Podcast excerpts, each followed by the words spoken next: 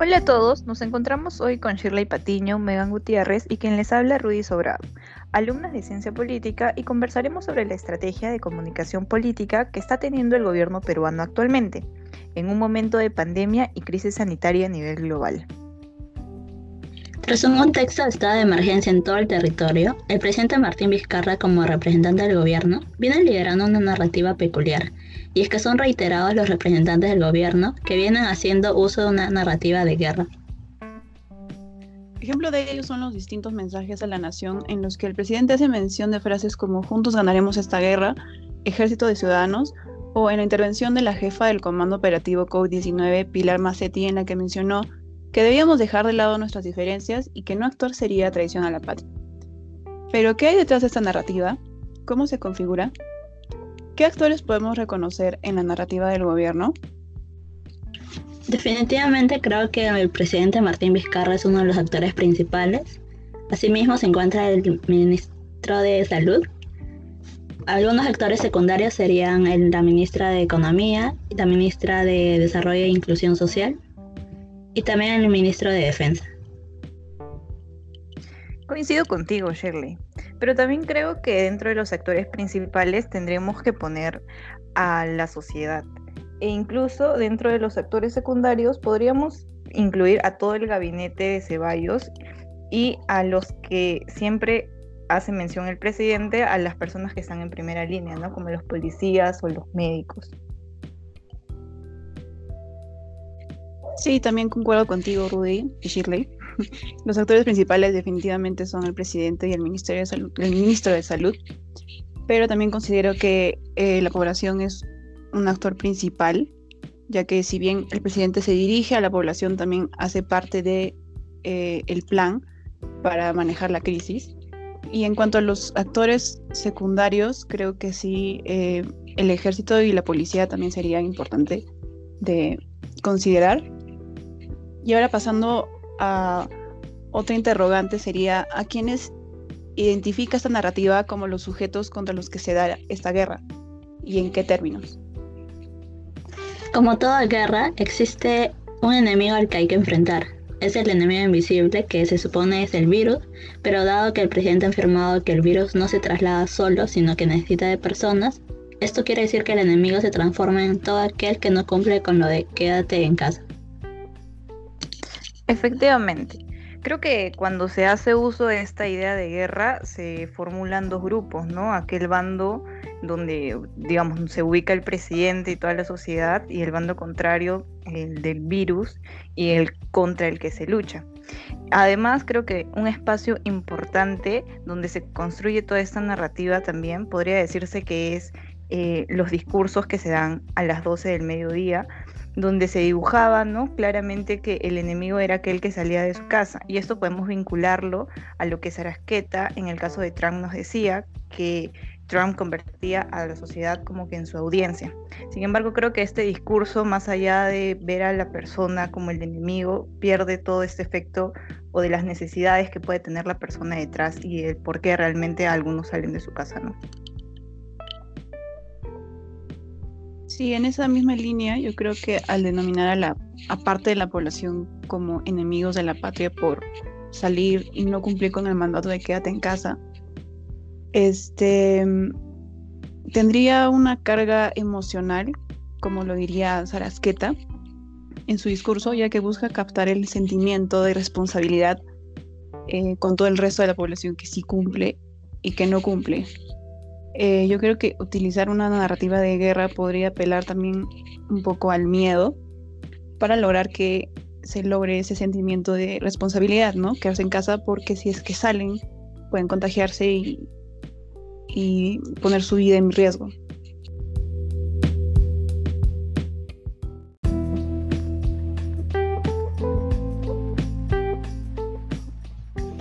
Todo ello lleva a una situación dramática que Turner define como los dramas sociales y creo que en este contexto de la pandemia sus ideas se ajustan muy bien a lo que él plantea. Él describe que los dramas sociales tienen cuatro fases, que es ruptura, crisis, acciones y reintegración. Aplicando esto a un ejemplo muy conocido sería lo de Romeo y Julieta. Ahí tenemos de que los dos familias, los Capuleto y los Montesco, piden una atención, incluso antes de que los jóvenes se enamoraran. La crisis viene a ser cuando los jóvenes finalmente se enamoran, pero la familia se lo impide. Las acciones vendrían a ser cuando estos dos amantes deciden finalmente casarse y huir lejos de su familia para poder ser felices. Y ya la reintegración sería cuando estos dos jóvenes deciden matarse debido a que su amor no es posible y las familias reflexionan a partir de ello de que es mejor trabajar juntos que estar separados, ya que ello ocasionó la tragedia. Asimismo, como también menciona el autor, el drama en realidad se puede entender como un detonador simbólico de la confrontación o el enfrentamiento. Y vinculándolo con las cuatro fases y a la retórica del gobierno, podríamos entender tal vez la fase de la ruptura como esta confirmación del primer caso de COVID en el Perú, incluso desde que se reconoce al virus como una pandemia ¿no? a nivel internacional por la OMS. Em, y se hace el llamado, ¿no? Para que todos los gobiernos tomen acciones. Y por otro lado, en el tema de la crisis, no sé si coincidimos, eh, podría empezar con la declaración de emergencia. Mm, claro, y que donde no solamente valía los cuidados que tenían que tener del distanciamiento o el del lavado de manos, sino que ya se entra en un contexto donde si es que no se acata la cuarentena, podrían subir los casos y el sistema de salud podría colapsar.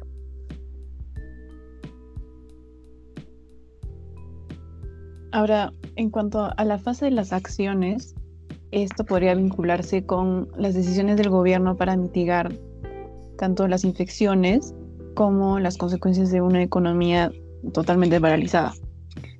Ejemplo de estas acciones podrían ser eh, las medidas sociales, además del distanciamiento eh, social obligatorio, em, como eh, la restricción de movilidad y el toque de queda con horarios definidos para eh, ayudar a reducir los contagios o eh, otras medidas importantes como las económicas, eh, como la utilización de los fondos de ahorros fiscales para reactivar la economía, este, lo cual permite entregar bonos a quienes se encuentran en un mercado informal y no pueden continuar con sus actividades, o para las familias más vulnerables.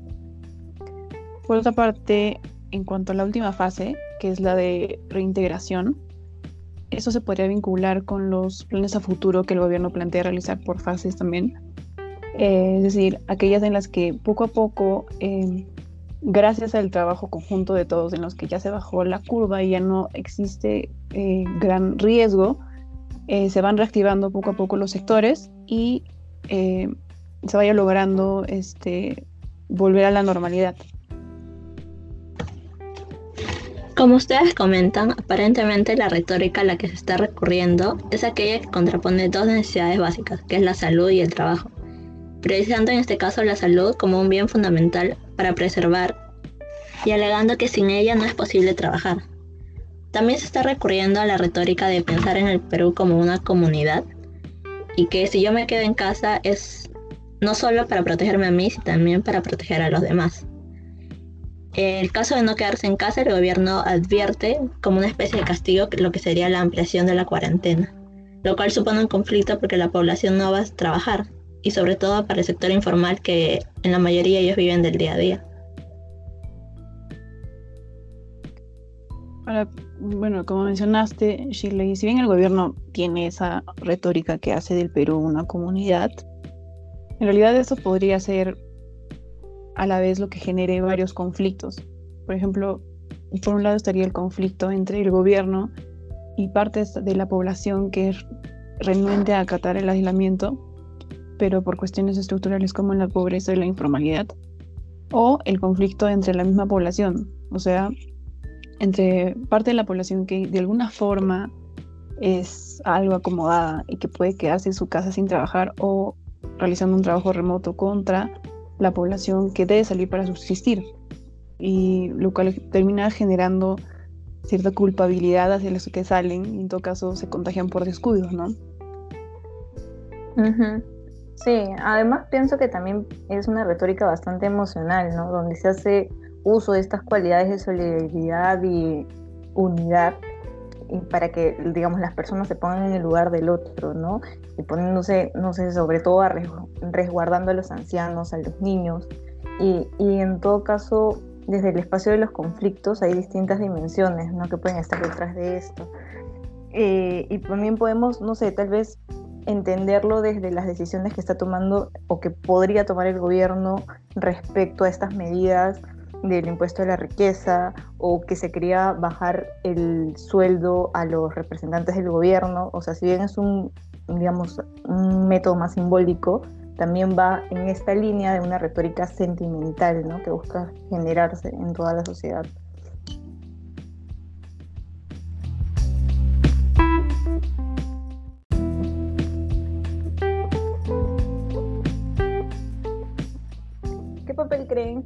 Está jugando los medios de comunicación en la retórica que está manteniendo el gobierno?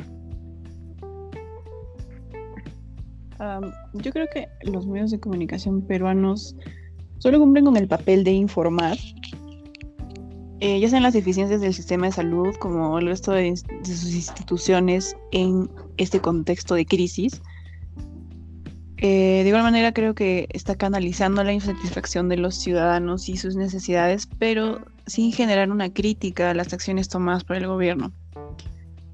Eh, ahora, teniendo en cuenta estos elementos, yo creo que por sus características eh, se podría ubicar a los medios de comunicación peruanos dentro del modelo liberal de Halin y Mancini, eh, ya que además de no ser regulados por el Estado, eh, en este contexto de crisis, como mencioné, solo se dedica a informar y sería, entre comillas, neutral. y no sé, Shirley, ¿tú qué opinas?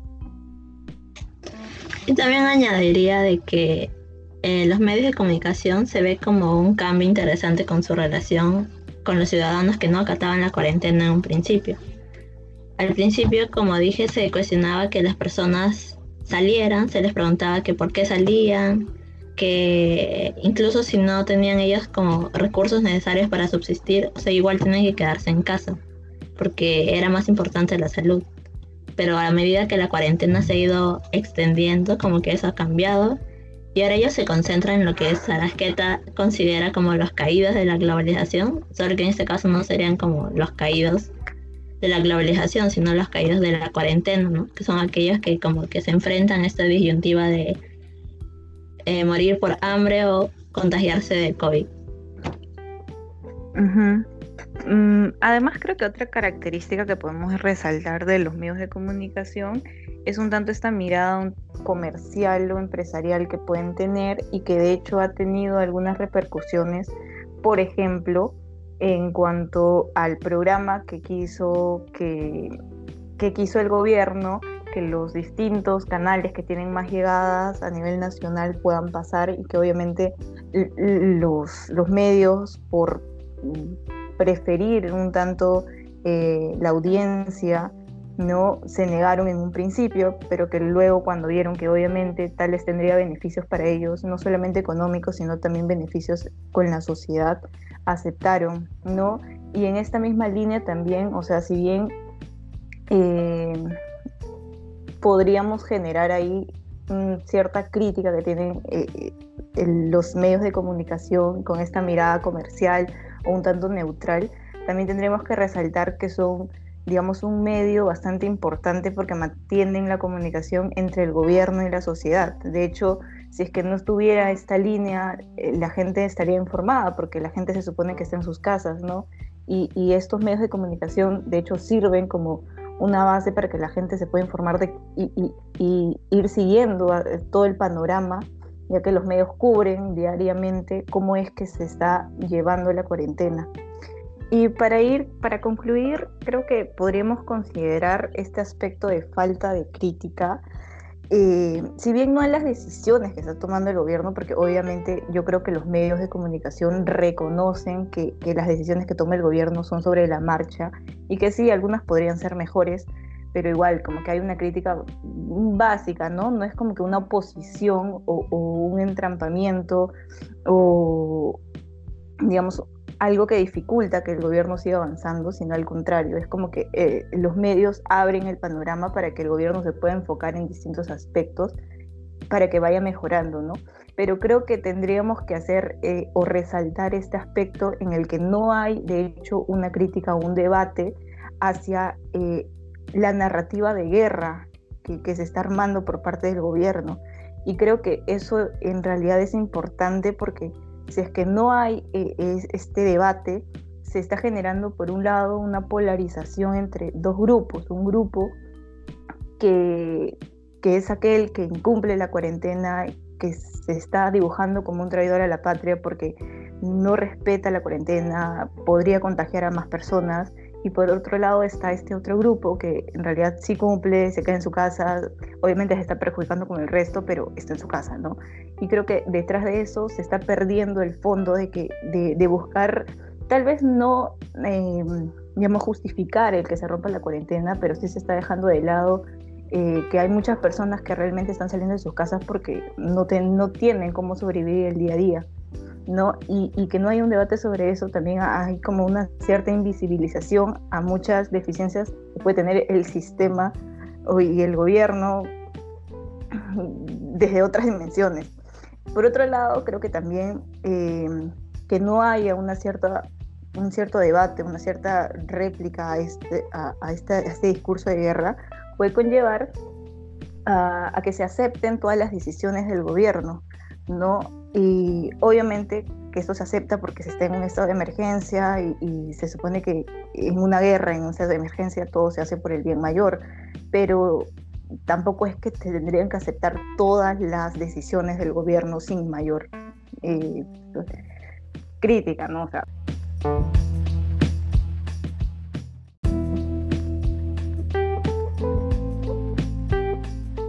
Y bueno, eh, después de este análisis y de nuestra conclusión, eh, esperemos que haya sido eh, interesante y que abra puertas a más debates. Y hasta aquí llegamos nosotras. Gracias. Gracias.